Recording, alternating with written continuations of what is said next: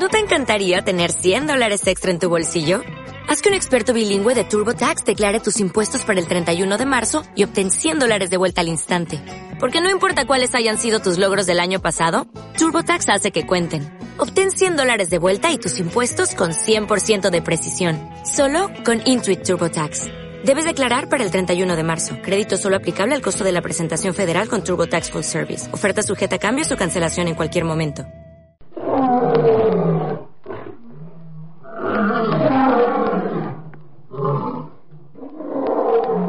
Comienza Ancagua África, un programa de Dani Serralta.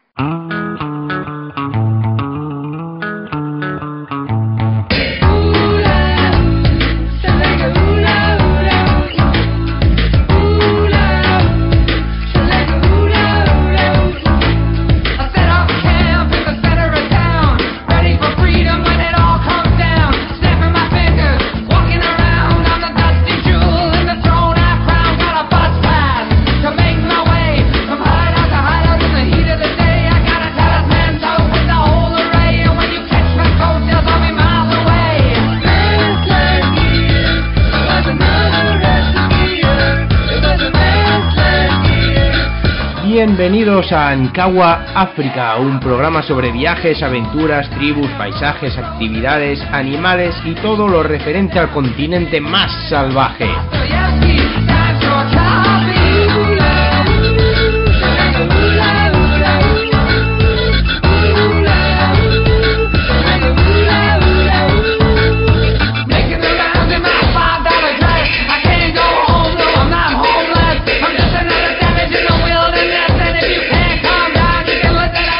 Desde Egipto hasta Sudáfrica y desde Zanzíbar a Cabo Verde viajaremos por todos los países para saber cómo, cuándo, dónde ir, qué ver y qué vivir.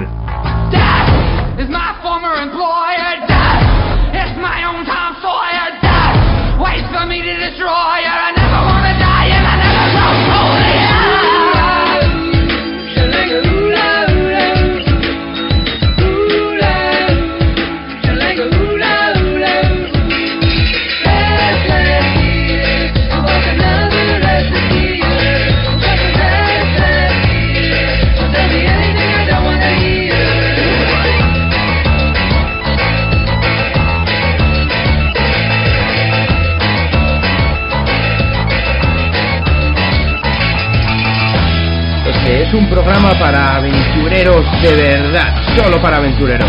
Soy Dani Serralta y empezamos.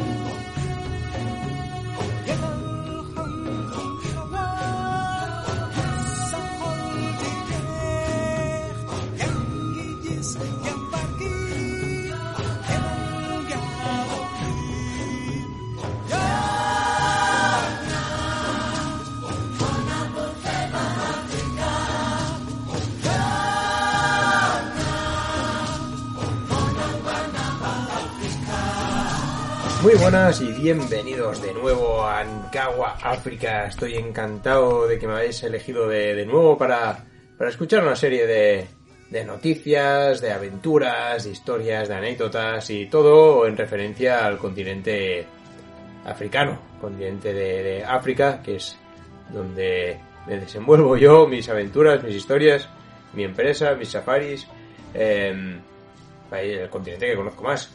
Bienvenidos a Ancagua África, donde hoy vamos a hablar de, varios temas. Por supuesto, os voy a contar cómo está la situación por, África en general. En general, por supuesto, siempre, con el tema de, este del coronavirus que nos tiene a todos tan preocupados. Eh, y también, pero realmente no me quiero centrar en esto, sino que os quiero hablar de algo que me encanta, ya sabéis, el tema de los animales que me vuelve loco. Voy a hablaros de, de cinco parques nacionales por cinco diferentes razones. ¿Qué quiero decir? Os voy a contar cuáles son eh, de forma general, digamos, cuáles son mis cinco parques nacionales favoritos de África, donde deberíais de ir, y por cinco razones. ¿Por qué cinco razones cada uno de estos parques? ¿Esto por qué lo hago? Eh, y yo sé que con la que está cayendo, eh, con el tema del coronavirus, es difícil pensar en estas cosas o escuchar estos temas, pero bueno, siempre lo he dicho desde el principio que, que volveremos a viajar, volveremos a salir, todo esto lo, superaremos, tiraremos adelante y, saldremos adelante y volveremos con más ganas, volveremos a viajar con más ganas. sí que es verdad que parte de este programa de hoy va a ser de opinión, de opinión en muchos sentidos, sobre todo referente al tema este del coronavirus, por si queréis saber la opinión de alguien que viene de África o que vive en África o que conoce África, vaya, eh, o el tema de los viajes, de los safaris y qué va a pasar, pero sí que es verdad que quiero hablaros de mis cinco parques nacionales, que lo dejo para un poquito más adelante en el programa, que me encanta, me encanta compartir esta información. Creo que, que voy a hacer un directo además en Instagram dentro de poco, en unos días, en cuanto me ponga al corriente de cómo funciona básicamente, porque tecnológicamente voy dando un poco escaso yo de conocimientos, hablando precisamente de esto, de safaris, de viajes, de, qué países, de en qué épocas. Em, me, va a encantar. Participé en, en un directo hace unos días eh, con Viajes Embajador, con Oscar, eh, y fue muy bonito, casi 200 personas allí escuchando de lo que hablábamos, del viaje que tengo con ellos eh, a África en, ese no, en, en octubre, perdón. Eh, queda muchísimo, vamos, en octubre y si nos estamos ya viajando mal, mal lo tenemos el tema. Pero vamos, se sigue apuntando gente, o sea, un montón de gente. Y, y quiero también anunciar, pronto daré noticias muy, muy bestias en el cual puedo decir que se va a regalar, un viaje a África. O sea, voy a regalar un viaje a África. No, no os voy a decir cómo todavía, lo haré en un directo en Instagram dentro de poco. Eh, os informaré cómo va a funcionar todo, pero vais a alucinar. Porque vais a poder ganar un, un viaje a África gratis. No os va a costar nada. Nada. Eso, vamos a regalar así por la cara. Y claro, son días de malas noticias constantemente, que menos que alguien que pueda dar eh, las buenas noticias, desde luego, se aprecian más en los peores momentos. Entonces, vamos a intentar dar una, una buena alegría a alguien regalando un viaje a África. Pero ya os contaré mejor en este, este directo de Instagram. Estar atentos porque será dentro de unos, de unos pocos días. Empezamos con Ankawa, África.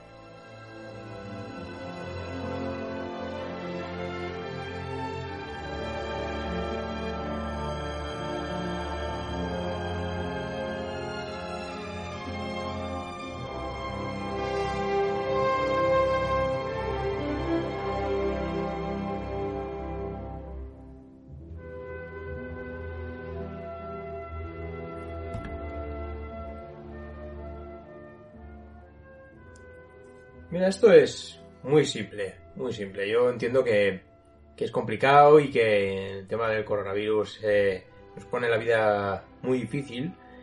Pero si hablamos solo del tema de África, ¿vale? Que es lo que yo trato en este programa. No es que quiera tratarlo con frialdad ni relativizar, pero bueno, este es un programa que va sobre África, entonces voy a hablar un poco de cómo está afectando o qué pienso yo del tema de, coronavirus. Primero, eh, muchos ánimos, muchos ánimos a todos aquellos que estéis escuchando este programa, porque, porque la época es complicada, lo que estamos viendo es algo histórico, dejará huella, se hablará de ello durante muchísimo tiempo, y sobre todo en el futuro se estudiarán los libros de historia, como la primera gran pandemia del mundo moderno, digamos, ya ha habido otras en el pasado, pero la primera en el mundo moderno. Y, y a nivel global, básicamente. Pero ¿cómo está afectando esto a África? Mira, sí, sí que es verdad que he leído unos estudios que se han hecho sobre la afectación del, coronavirus en, en, Italia, en esta zona de Lombardía, del norte de Italia, eh, que es donde empezó por primera vez quizás en, en Europa, o con más fuerza, más virulencia, desde luego sigue allí todavía, y uno de los estudios, uno de los resultados, después de varias semanas de, estudios sobre la afectación del coronavirus, es que a la raza negra, digamos, eh, eh, le afecta, afectó solo un 10% de la población. Es decir, muy, poca afectación, mm, a pesar de que hubo víctimas, eh, y no quiero relativizar porque hablamos de víctimas, pero son, son personas, personas con familias, son seres humanos que han perdido su vida, trágicamente, pero, realmente solo un 10% de afectación en eh, las personas de, raza, de raza negra. Entonces, eh, mm, esto tiene una, directa repercusión en, lo que está pasando en África, ¿verdad? Mientras, mientras el virus ya, ya, es global, ya ha llegado a todas partes, incluso en África, sí que es verdad que se está notando, se ve claramente, si sigues las noticias, que hay una afectación clarísimamente inferior en el continente africano, continente negro, digamos. Em, muy pequeño. Sí que es verdad que, bueno, puede ser que por cuestiones raciales, no, sé si decir raciales, entenderme, no soy un científico, ¿vale? No soy médico, eh, puedo estar perfectamente equivocado en lo que estoy diciendo, no sé si es por una cuestión racial por eh, cuestión genética de algún tipo, no sé qué hablo, pero entenderme lo que quiero decir, eh, pero a ellos les afecta menos, entonces es normal que haya un impacto menor en, en, general en el continente africano. También es verdad, y esto lo sabemos, que, afecta principalmente a, gente mayor. por desgracia, ¿no? Porque, porque también son, son los más vulnerables, ¿no? Junto con los niños y sobre todo a gente que, tiene patologías previas o, o, que tiene problemas respiratorios, eh, ¿sabes? O cuestiones de la edad, defensas bajas, eh, con lo cual em, bueno, esas complicaciones que provoca el coronavirus les provoca la, la, la defunción, la muerte. Eh, gente mayor principalmente. Hay que tener en cuenta que la media en muchos de estos países africanos de, de, expectativa de vida es de 43 años. 50 eh, en algunos países. Hablamos de media, ¿eh? por supuesto, en las ciudades es superior, en las zonas rurales es inferior, es una media. Entonces, claro, no, los que habéis viajado sobre todo por África veis que eh, tampoco hay tanta, tanta población mayor mayor hablo de, de 60 años, ¿sabes? 60, 70 años, 80 años, 90 años, como en Europa, ¿no? En América, que se puede dar con relativa facilidad, eh, con bastante facilidad, de hecho. Eh, en África es bastante más complicado, con lo cual el índice de mortalidad eh, debido al coronavirus es más complicado que alcance los niveles que en Europa, puesto que la gente es mucho más joven, de media, ¿no? En general, el índice poblacional, y en, por lo general, sin ser médico, ¿eh? ¿eh? parece que la gente pues que no tiene patologías previas, que es más, más joven, más fuerte, eh, puede superarlo como si fuera una, una, gripe, con sus complicaciones, con sus riesgos, por supuesto, pero, pero se, puede, se puede llegar a superar, ¿no? Si no se, producen esas complicaciones. Con lo cual, eh, con una población mucho más joven en todo el continente africano, es normal que la incidencia sea mucho menor. Em, sí que es verdad que no, no tienen la sanidad que tenemos en Europa, ¿no? Eh, no tienen el acceso al agua que tenemos en Europa para limpiar, al jabón tampoco, para desinfectar.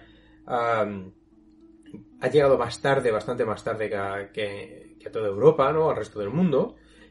Pero sí que es verdad que no están teniendo una, incidencia tan masiva como está teniendo en, en el resto del mundo. Lo cual puede hacer pensar dos cosas. Primero, que no va a ser tan grave, eh, segundo, que puede ser que no dure tanto, aunque sí que va a ir en aumento, por supuesto, pero es posible que no dure tanto. Y, em, y si hablamos del tema de... Aquí hay que hablar de dos cosas. El tema de... Dejo las cuestiones médicas eh, o humanas. Eh, no, no, me corresponde porque no soy médico ni científico. Pero, pero si hablamos de, de, turismo, y perder, perdonarme la, la frivolidad, em, hay que tener en cuenta dos, dos factores, ¿no? Cuándo nos vamos a recuperar nosotros y cuándo se van a recuperar ellos para que podamos ir también. Entonces eh, sí que da la impresión de que aunque haya empezado más tarde y se vayan a recuperar más tarde, lleguen a ese pico más tarde y, y, la incidencia sea menor más tarde todavía, sí que es verdad que como va a afectar a muchísima menos población, puede ser que los tiempos se igualen. Entonces cuando nosotros lo hayamos superado, o estamos en fase de superación, eh, ellos eh, también lo estén haciendo. Yo, yo confío, yo, confío que aquí eh, sí que es verdad que creo, sin ser médico, repito y repetiré siempre, pienso que esto es algo que vamos a tener que pasar todos, todos. no, me preocupo yo cuando veo los, índices, los, diarios, las noticias. Em, no, no me preocupa el índice de infectados, porque ahora puede haber 10.000, 19.000, 20.000, da igual, dentro de un tiempo, un año, dos años, da igual, seremos 47 millones infectados, o los que haya la población que, sea en España en esa época, porque nos vamos a infectar todos, porque nos tenemos que infectar todos, para crear los anticuerpos de una forma natural, y al final pasaremos el coronavirus, será como una gripe, como la gripe común, o como otros tipos de gripes, que bueno, pues la pasas, te constipas, lo superas y, ya está, ¿no? Te tomas unos paracetamoles y te haremos para adelante, porque habremos generado también colectivamente eh, e individualmente estos, estos anticuerpos. Será una cuestión que formará parte para siempre ya de nuestras vidas, eh, pasar este, este tipo de gripe. Nos vamos a infectar todos, por eso no, no me importa el, índice de, infectados, ¿no? es algo que me preocupe o que mire. Yo solo miro el tema de víctimas, que a mí me sabe mal, eh, me afecta personalmente y es muy grave que, que estén muriendo ahora mismo 800 personas o más de 800 personas cada día. Porque, porque tendemos a frivolizar y tendemos a decir, hablar de víctimas, ¿no? 800 bajas, 800 víctimas, eh, sin pensar que, que, son personas, son personas, son personas que están, son 800 y pico personas que están muriendo, personas que son madres, que son padres, que, que tienen sueños, que tienen ilusiones, que tienen, ¿sabes? Eh, son 800 personas y, es una y persona y es otra persona y es otra persona y así está 800 y pico. Y me sale mal me sale mal. También me sale mal porque porque esto el confinamiento podrá acabar antes o después pero la enfermedad no se va a acabar. Nos vamos a infectar todos y vamos a superar la, inmensa mayoría pero habrá gente que no. Y habrá gente que seguirá eh, sufriendo incluso muriendo y, me preocupa la gente mayor. Yo tengo a mis padres eh, eh, son mayores y todos tenemos padres, familiares, abuelos, gente que es, mayor y que se van a tener que enfrentar a esto y en algún momento u otro. Y, ese es el miedo. más que el miedo, esa es la preocupación. Um, acabará el confinamiento, pero no venceremos a la enfermedad. Aquí no va a haber una vacuna hasta dentro de un año, por lo menos. Entonces hay que pensar en esta gente mayor que va a seguir aquí. No, no pueden estar confinados un año eh, hasta, hasta que salga una medicación o una vacuna. Y ese es el problema. Pero bueno, vamos a ver. Eh, ya os digo, a nivel de turismo, pues, pues vamos a ver. Y otra cosa también en la que estoy yo muy dedicada, el tema de la protección de los animales, porque a mí me siguen llegando noticias. Eh, últimamente no puedo hacer nada porque estoy confinado eh, como debe ser en, aquí en, Barcelona, en España, y, pero en África sigue el negocio de la mafia furtiva, de la caza furtiva y de la matanza de animales. Los furtivos siguen entrando, siguen entrando a cazar rinocerontes, a matar elefantes, a matar leones y ahora más con los confinamientos que se han decretado en algunos países. Hay mucha gente encerrada, como en Zimbabue, ahora que han confinado a la población durante dos semanas y los cazadores furtivos no, no van a dejar de aprovechar esta, esta oportunidad. Vamos a ver, vamos a ver cómo afecta esto en los próximos recuentos del año que viene. Índices de bajas, de asesinatos de, de animales por la caza furtiva porque me temo, me temo que va a ser trágico. Las noticias van a ser bastante trágicas.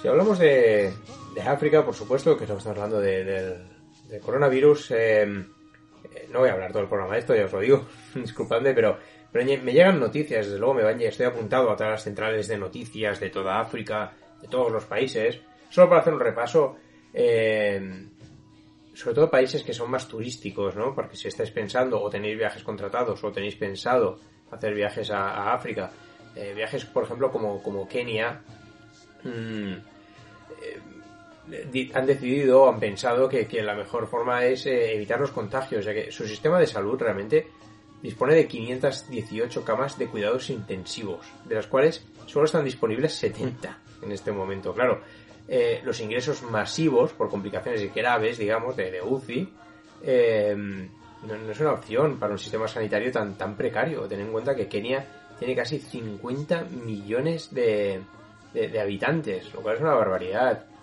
Eh, si hablamos de Tanzania, yo tengo allí mi, mi crew, ¿no? mi equipo, tengo conductor, tengo un cocinero, tengo mis mecánicos, eh, y me hablan de, de, una. Hablan de bastante tranquilidad. O sea, realmente se está viviendo con bastante tranquilidad eh, este tema, esta pandemia. De hecho, se ha confirmado que, que ha habido un primer fallecido por coronavirus. Em, se, ha publicado por una nota pública por la ministra de, Salud, Umi Mwalimu.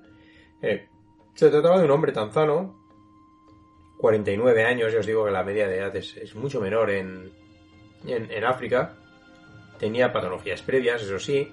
Eh, en Dar es Salaam, en la capital, en la capital, perdón, en la capital comercial, digamos, del país, eh, a falta de nuevas cifras, digamos, Tanzania tiene solo 19 casos confirmados.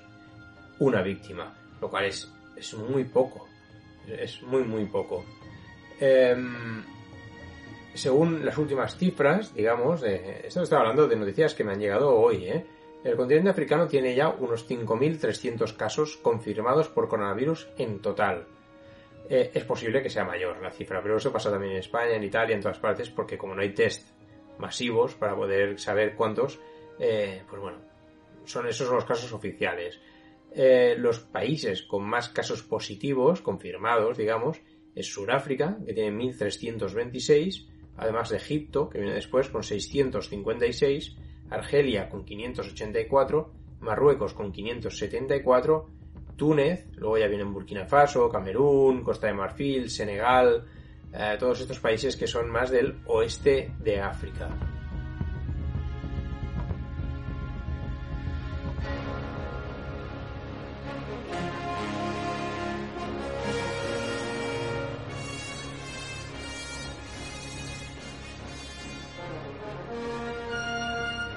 Muchos de estos países han decidido hacer un confinamiento total, han cerrado las fronteras, eh, ha pasado con Zimbabue, por ejemplo, ha pasado con Sudáfrica, ha pasado con Namibia, ha pasado con eh, Uganda, de hecho con Uganda ha pasado por sorpresa.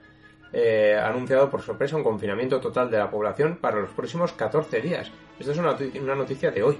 O sea, directamente el presidente Museveni ha afirmado que la decisión, que incluye la prohibición de desplazamientos en vehículos, se toma para evitar éxodos de las ciudades a las zonas rurales de origen de los ciudadanos, porque según el mandatario, algunas personas han desobedecido a las medidas eh, de precaución anteriores con indisciplina y desconsideración. En, croqueto, en concreto, eh, aludió a que de los 33 casos confirmados, 14 habían interactuado con otras personas y citó un caso de la ciudad de Masaka, una ciudad que hay un poco más abajo de Uganda, unos kilómetros, eh, donde un paciente ha infectado a su, esposa y a su hija.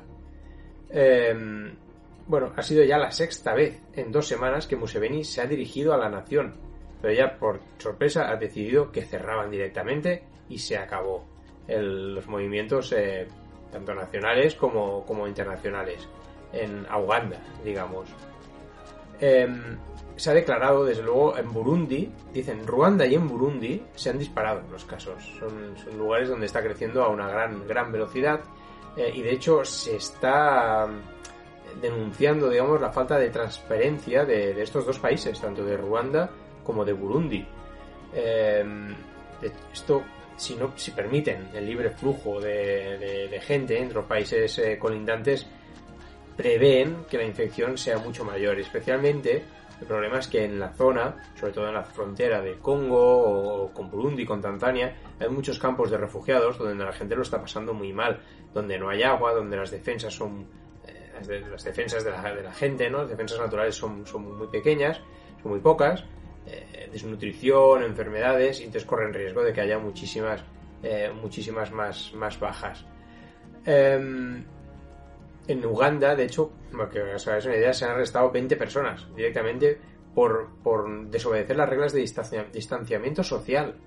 Em, de esta forma creen que propagarán el virus, que es un hecho, con lo cual ya están deteniendo gente en las, en, las ciudades, en la, misma capital de, de Kampala.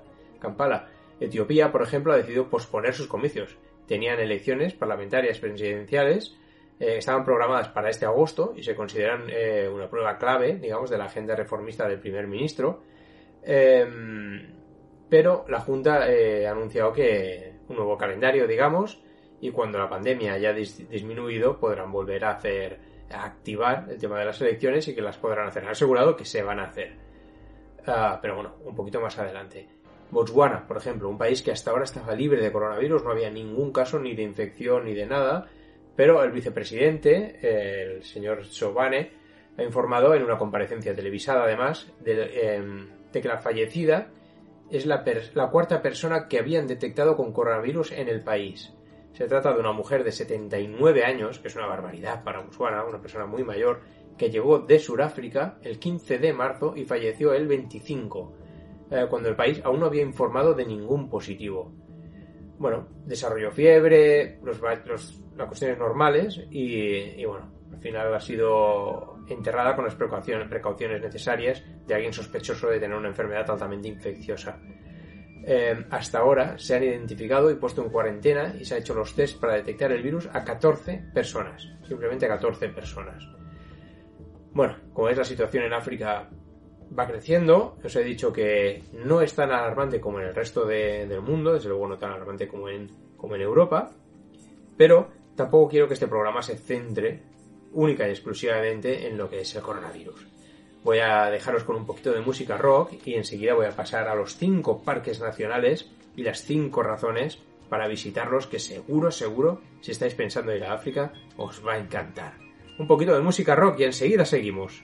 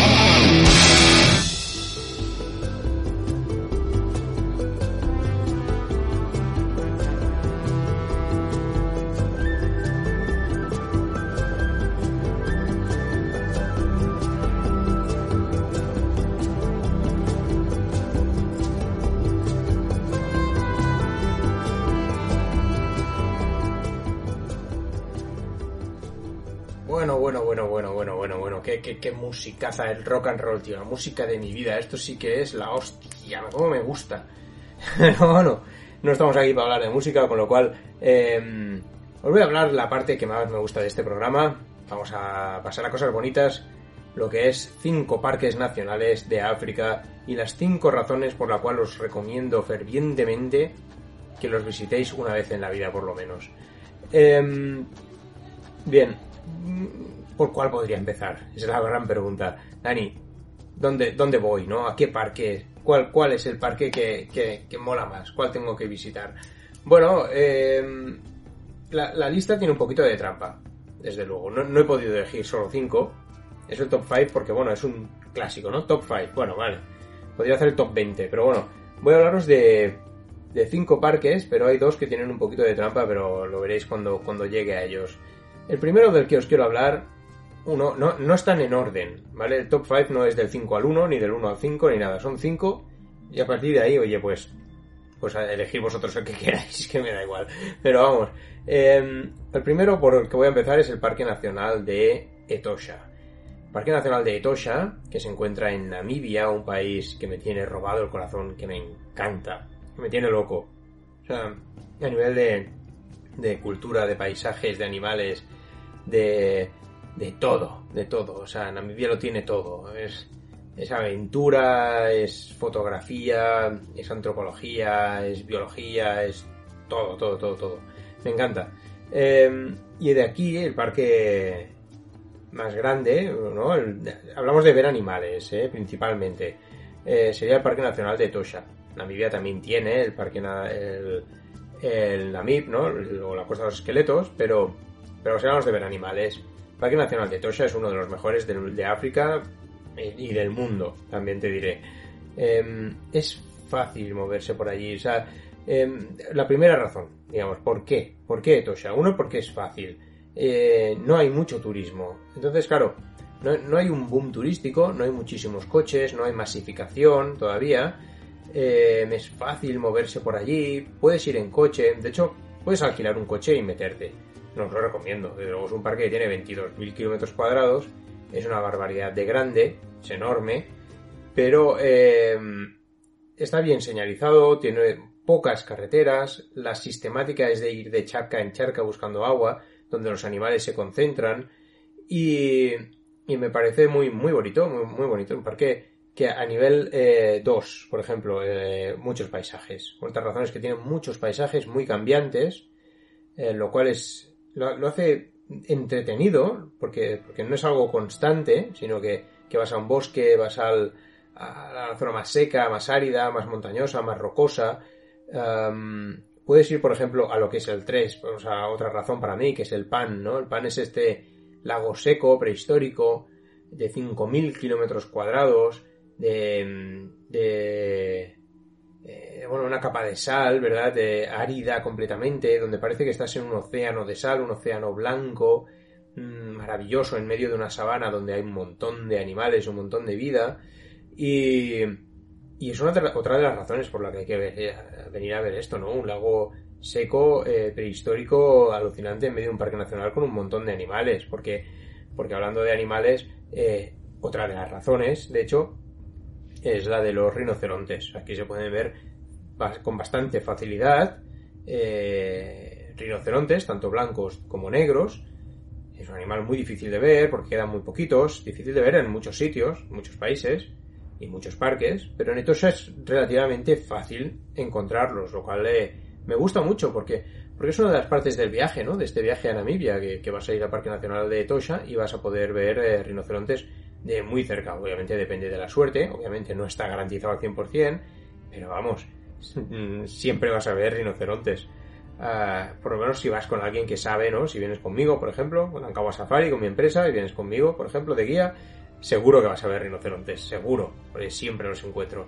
Y es un lugar maravilloso. Eh, la quinta razón, digamos, la, la última, es la de que está rodeado de cosas increíbles. El Parque Nacional de Etosha está en un lugar donde tienes poblados de la tribu de los Jimba por todas partes alrededor, tienes los petroglifos de Tweefelfontein, eh, tienes la costa de los esqueletos bastante cerca, bastante cerca, relativamente cerca, pero se puede ir, están eh, to- todo, un entorno de, de cosas, un bosque petrificado, de cosas naturales, ¿no? Cosas históricas, cosas que tengan que ver con animales o con antropología, con tribus alrededor. Está asfaltado, me refiero el acceso, o sea, el llegar hasta allí está asfaltado, tanto para entrar como para salir. Eh, por carreteras principales en muy buenas condiciones. Luego dentro del parque no hay nada asfaltado, es todo, todo de tierra, pero en muy, muy buenas condiciones. Con lo cual os recomiendo el Parque Nacional de Etosha, desde luego.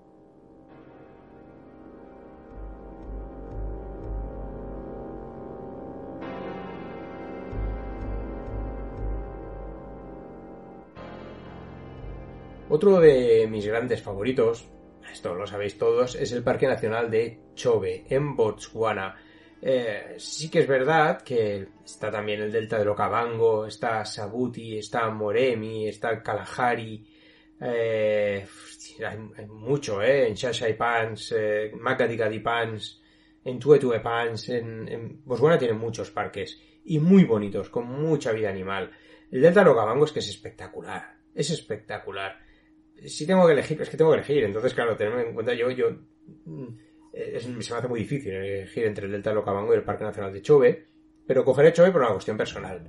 Eh, yo lo que he vivido allí, los animales que he encontrado allí, las oportunidades que me ofrece, eh, son espectaculares y me encantan. El Parque Nacional de- de- del Delta del Okavango sí que te permite hacer safaris a pie, por ejemplo, en algunas islas, pero y, lo- paseo en mocoros, en las embarcaciones eh, tradicionales de, de Botswana. El Parque Nacional de Chobe tiene el río Chobe. En el río Chobe puedes hacer un safari fluvial, por ejemplo, puedes mont- montarte en una barca a motor, navegar por el río, y lo que, vas, lo que vas a ver es increíble, especialmente si vas al mediodía, a las horas de más calor, donde bajan manadas enteras, enormes, de elefantes, para poder beber en el río, remojarse, ir a la isla central, bañarse, y ves cientos de elefantes, lo cual es espectacular. Yo te diría que son las dos primeras razones para elegir el Parque Nacional de Chobe, ¿no? El safari fluvial que puedes realizar y dos, eh, las grandes e inmensas manadas de elefantes que puedes encontrar. Otra de las cosas, ¿no? Digamos la tercera razón que me mueve a mí a elegir Chobe también son las acampadas salvajes. Puedes hacer una acampada salvaje, dormir en medio del parque en algunos lugares perfectamente designados que tienes que reservar con mucho tiempo de antelación, pero son unas zonas en medio del parque donde puedes dormir que no están valladas y donde tienes leones, leopardos, tienes elefantes alrededor de las tiendas de campaña por la noche y es espectacular. Otra, otra de las razones te diría que para lo que te ofrece, para todo lo que te ofrece, safari fluvial, safari en 4x4, acampadas salvajes o zonas de acampadas públicas que hay dentro del parque, es barato. Es un parque que es relativamente barato.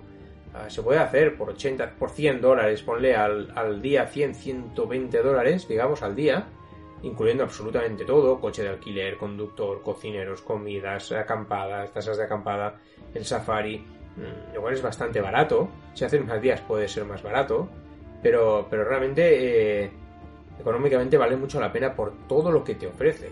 Es que es, es increíble. Y, otra cosa, para mí la, la quinta razón para elegir Chobe, mm, que quizás es lo que me hace decantarme, eh, antes que, que quizás eh, el Delta del Okavango, que es muy difícil la elección, creedme, es que el Parque Nacional de Chobe está a escasos 80 kilómetros de, de las míticas Cataratas Victoria, en Zimbabue. Si bien es verdad que hay que cruzar la frontera, es, eh, es maravilloso poder hacerlo. En un día puedes ir y volver, o incluso ir, dormir en Cataratas Victoria volar al día siguiente o dos días después, o tiempo que quieras después, vaya, de vuelta a casa, dejarlo como colofón final de un viaje. Pero las Cataratas Victoria son, son míticas. Descubiertas por David Livingstone en 1855, son una de las maravillas naturales del planeta, del mundo. Y lo muy cerca. Muy, muy cerca del Parque Nacional de Chobe, con lo cual eh, es una razón más por la que, por la que elijo a este, a este parque.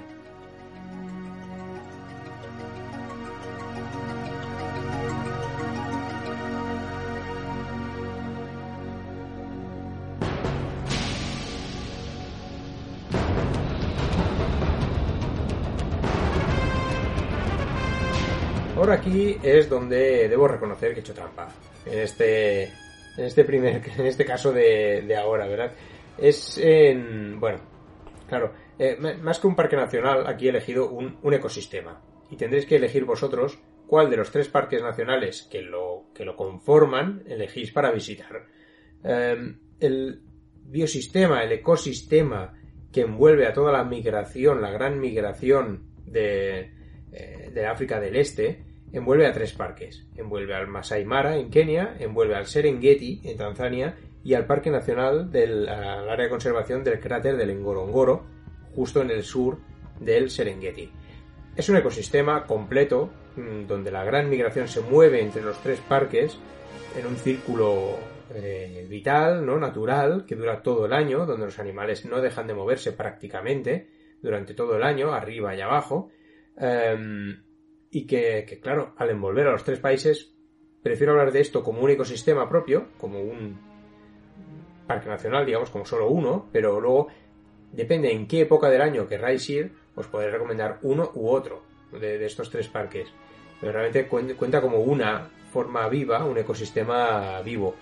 Existen más de cinco razones, desde luego, por los que venir aquí, pero una es la cuestión cultural o histórica, digamos. Sí que es verdad que en estas zonas puedes visitar poblados de los Masai, eh, bastante auténticos en algunos casos, en otros casos menos. Sí que es verdad que cuanto más lejos te vayas, eh, más auténticos serán los poblados de los Masai que puedes visitar, pero, pero los hay. Y también la garganta de Dubai, por ejemplo, el origen de la humanidad, donde se han encontrado algunos de los cráneos o los esqueletos eh, más antiguos del mundo que le han dado eh, sentido a esta cronología del- de la evolución ¿no? de la vida eh, para llegar hasta el Homo sapiens sapiens que somos nosotros, desde Parántropos hasta, hasta Australopithecus, que se han encontrado en esta, en esta zona, con lo cual, pues aparte de, de la, de la cuestión antropológica masai o, o tribal, también está la histórica, ¿no? Eh, otro es el tema de pues, la, migra- la gran migración. Por supuesto, no, no se puede hablar de este ecosistema sin hablar de la gran migración, la segunda razón, que de hecho es la más importante. Uno viene aquí a ver eh, todos estos, este dos, dos millones de animales que se están moviendo juntos, que suben, que bajan, que dan a luz, que buscan el pasto fresco, que van subiendo desde, desde Tanzania por el, por el oeste hacia el norte, donde llegan a- al río Mara para cruzar hasta el Masai Mara. Llegarán más o menos en julio, eh, donde estarán en agosto en el otro lado del río Mara, eh, y luego empezarán a bajar probablemente en septiembre, más o menos en octubre. Todo esto depende de la época de lluvias, por supuesto. Es variable, no es, no es una ciencia exacta, pero no solo la gran migración y ver la gran, la inmensa, eh, magnífica e inmensa cantidad de animales que se mueven juntos, también son algunos hechos naturales como, como las- los picos de nacimientos, cuando los animales dan a luz, ¿no? como en agosto o en, o, en enero, por ejemplo, en febrero en, en, en el sur del, del Serengeti, en la zona del área de conservación del Ngorongoro, o, o por supuesto las míticas imágenes del cruce del río Mara en, en Kenia o en el norte de, de Tanzania o en el sur de Kenia, digamos, en la frontera, donde está el río Mara, y los animales se lanzan a cruzar buscando el pasto fresco y allí están los cocodrilos esperando para, para comérselos, que son imágenes que hemos visto en todos los documentales. ¿no? Otra, otra de las razones, la tercera razón, eh, sería el tema de la diversidad de fauna. Desde luego hay muchísimos animales, aquí puedes encontrar el Big Five, con mayores o menores dificultades, eh, todos los animales están allí, todo lo que existe lo podéis encontrar allí, pero sobre todo es un santuario de leones. Es donde vais a encontrar más leones de toda África en libertad. Uh, se dice que solo en el Serengeti ya hay más de 3.000 leones en libertad, con lo cual es una barbaridad. Siempre vais a encontrar leones sí o sí, antes o después, sobre todo si dedicáis varios días a hacer eh, safaris, porque, bueno, ya que vais, tenéis que pasar mínimo dos noches, sea cual sea el parque al que visitéis. Si vais a Masai Mara, tres noches es lo recomendable para mí. Eh, si vais al cráter de Ngorongoro y al Serengeti, que son combinables, están en el mismo país y un parque pegado al otro, es mínimo tres noches, tres o cuatro noches. Debería de ser lo, normal. Seguro que vais a ver leones, seguro que vais a ver prácticamente todo. Eh, los rinocerontes es más complicado, desde luego, porque allí no hay tantos. Tenéis opciones en el cráter del Ngorongoro, aunque se acostumbren a ver lejos, o en algunos lugares de la zona del Masai Mara. Eh, no os diré dónde, dónde, porque sé dónde están, pero para eso tendréis que viajar con un guía, no, no, no vayáis por libre. pero bueno, otra de las razones, desde luego, es el tema de, eh, eh, bueno, las puestas de sol, la sabana mítica. Digamos, aquellas imágenes de la acacia, la puesta de sol, por detrás esos colores rojos, eh, anaranjados, cómo se ilumina el cielo, eh, esas imágenes de película o de serie de televisión, imágenes de África. África, lo que piensas, eso que te está viniendo a la mente ahora que te estoy hablando de África, eso es lo que ves en esa zona de, de- de África, ¿no? En estos parques nacionales.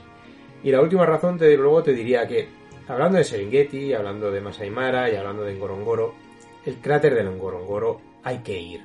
Hay que ir porque es un parque carismático, porque es extraño, porque es un volcán que colapsó y tiene todo tipo de vida dentro. Es una caldera eh, con cierta actividad eh, todavía bajo tierra que permite un ecosistema que sería imposible en una zona de volcanes y a tanta altura, casi 3.000 metros de altura.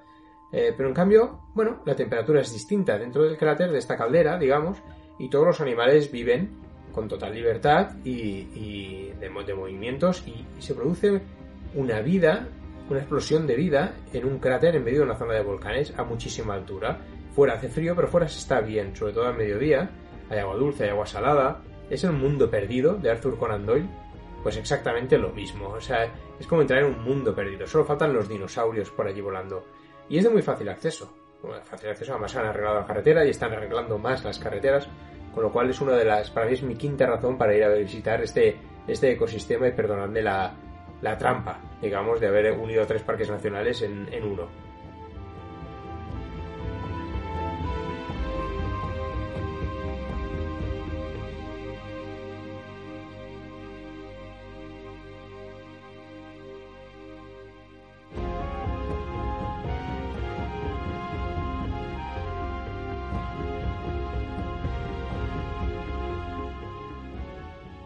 Aquí, si me lo permitís, también voy a hacer un poquito de trampa. Pero esta es menos. O sea, me refiero claro, hay un parque que tenéis que visitar. Más que un parque, es una zona que tenéis que visitar. Es la zona donde estén los gorilas de montaña. Los gorilas de montaña se dividen en varios parques. Eh, se divide en el Parque Nacional de los Volcanes, en, en, en el Congo, eh, el Parque Nacional Virunga en el Congo, Parque Nacional de los Volcanes en Ruanda, y luego está en Uganda hay varias zonas, está en Kuringo, está el bosque impenetrable de Buindi y está en Gajinga.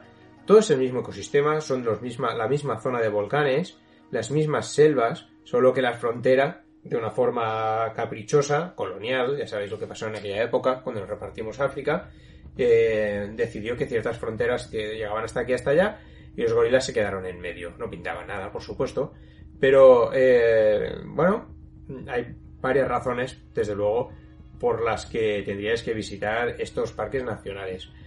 Se podría decir que la 1, la 2, la 3, la 4 y la 5 son la misma, los gorilas. Eh, pero, pero de luego tiene bastante más. Yo, yo os diría que, que vale la pena ir por más razones, no, no solo por los gorilas. Desde luego los gorilas es la primera. La primera porque es magnífico, porque una vez en la vida, por favor, aunque sea solo una vez en la vida, tenéis que ir a ver los gorilas, que son animales maravillosos, que son animales magníficos, que te van a marcar para siempre. Esa mirada, esa gestualidad, ese lenguaje corporal, eh, ese, ese estado pacífico, esa paz que transmiten cuando estás con ellos.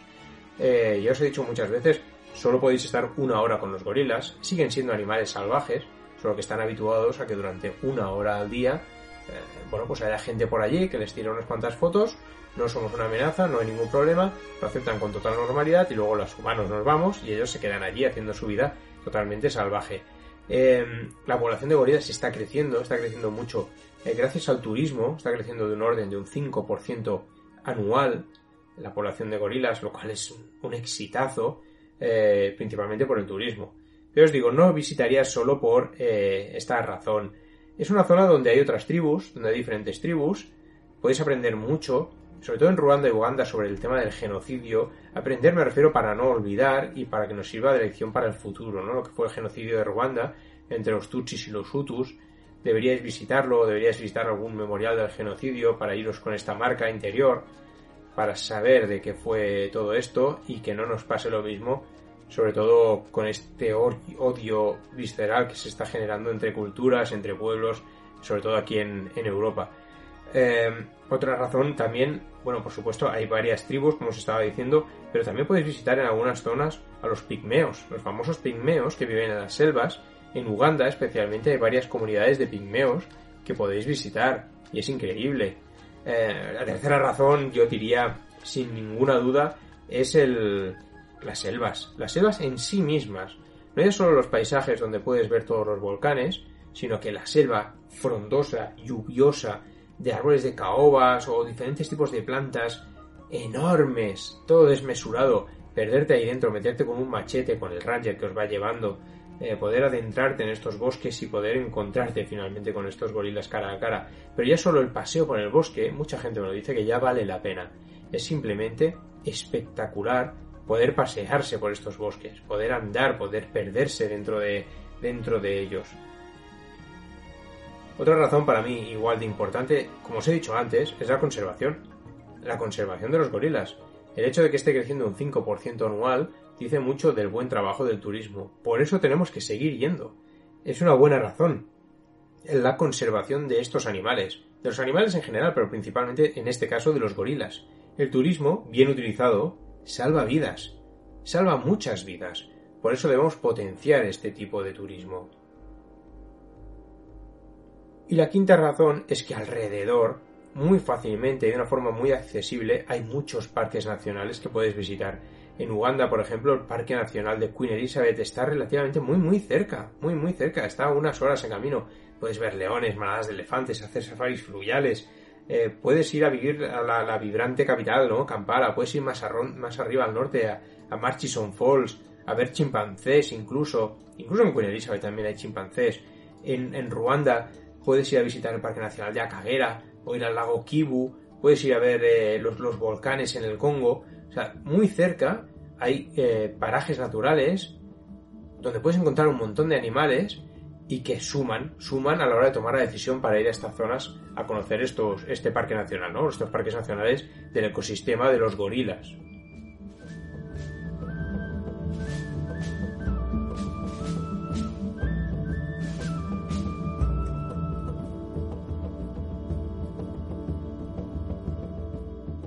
Y en mi opinión, un quinto parque, y esto ya es, con, es controversia pura. Eh, porque por supuesto todo es opinable, podemos hablar del Parque Nacional de Kruger o, de Wange en Zimbabue, que también me tiene enamorado, lo podría meter en esta lista, ¿eh? Pero creo que, debería de poner otro. Eh, hay muchos más, ¿eh? También en el norte de África, es que hay muchos parques. Pero, pero yo, yo tengo que poner Selous, tengo que poner Selous en Tanzania, uno de los parque, más, parques más grandes de África, si no, el más grande, uno de los más grandes, son 54.000 kilómetros cuadrados. Es una absoluta barbaridad. Es enorme, no te lo acabas. Es imposible.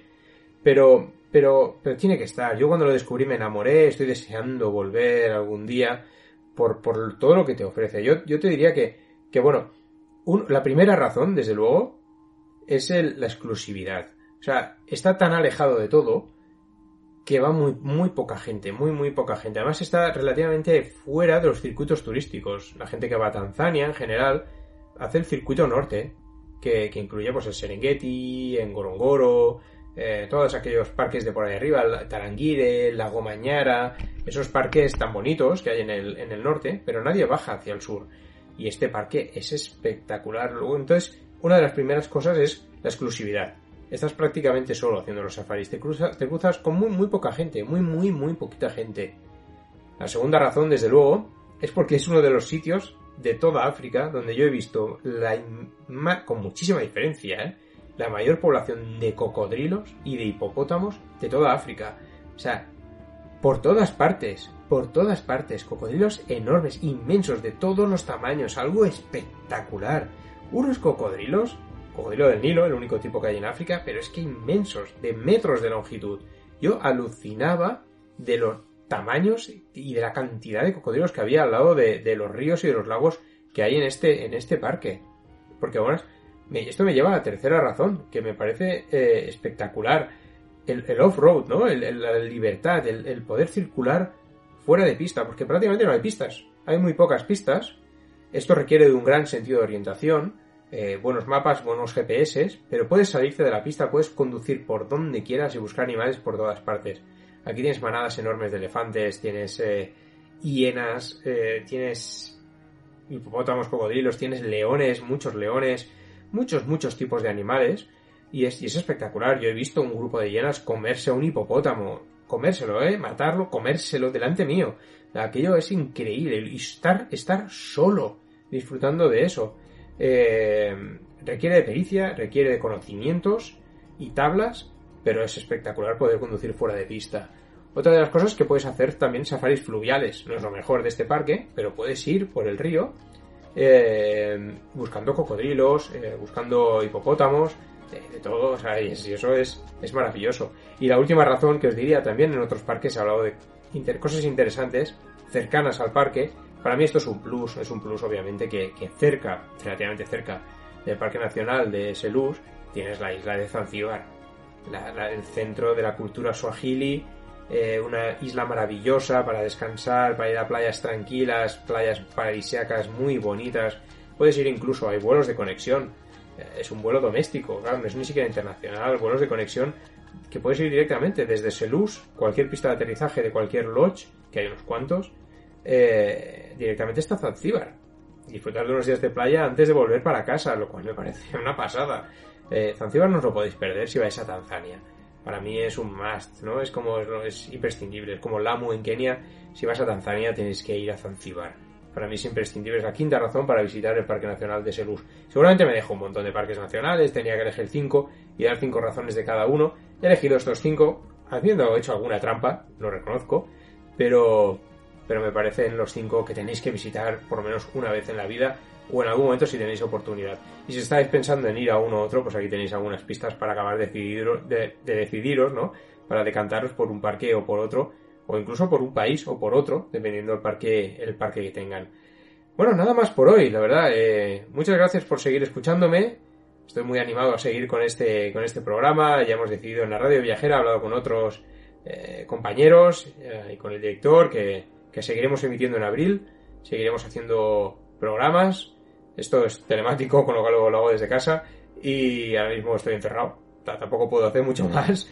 Y, y qué menos que compartir información y entretenernos un rato y haceros desconectar de, de, de, de toda esta pandemia, de todo esto que estamos viviendo últimamente. Os dejo con, con algo de música rock y seguimos con más aventuras que en África, más historias, más anécdotas, más cultura, más parques nacionales, más África salvaje en el próximo programa la semana que viene. Un abrazo enorme y gracias por estar ahí. Hasta la semana que viene.